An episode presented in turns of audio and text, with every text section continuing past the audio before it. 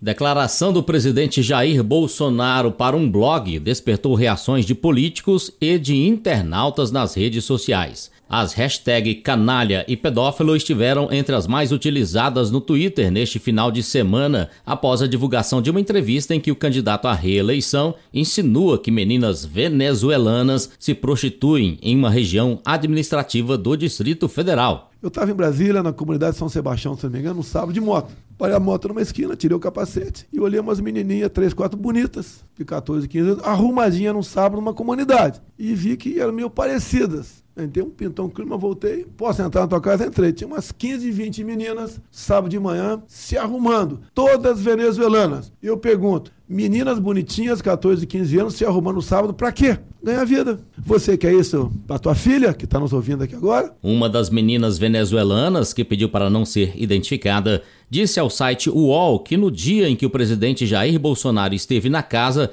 estava ocorrendo uma ação social. Uma brasileira que fazia curso de estética estava na casa para praticar corte de cabelo e design de sobrancelha. Em Brasília, o deputado distrital Leandro Graz, do PV, enviou à Procuradoria-Geral da República um pedido de investigação contra o presidente. Primeiro, as declarações dele a respeito dessa realidade. E o questione também se de fato isso foi constatado, por que ele não tomou providências enquanto presidente da República, podendo ter acionado o Ministério Público, Conselho Tutelar, qualquer órgão que tenha a ver com a proteção dos direitos de crianças e adolescentes. Além dos termos que ele utiliza também e da percepção dele, ele usa um termo que é extremamente problemático, de que havia, é, entre aspas, pintou um clima, ou seja, o que significa isso? Né? Ele teve algum interesse sexual pelas crianças, isso também atesta um comportamento até um tanto criminoso. Em uma transmissão pelas redes sociais, o presidente Jair Bolsonaro acusou a oposição de ter deturpado suas palavras para chegar ao poder a qualquer preço. Quem também foi às redes sociais criticar o presidente é o deputado André Janones, do Avante de Minas Gerais. Em algumas postagens no Twitter,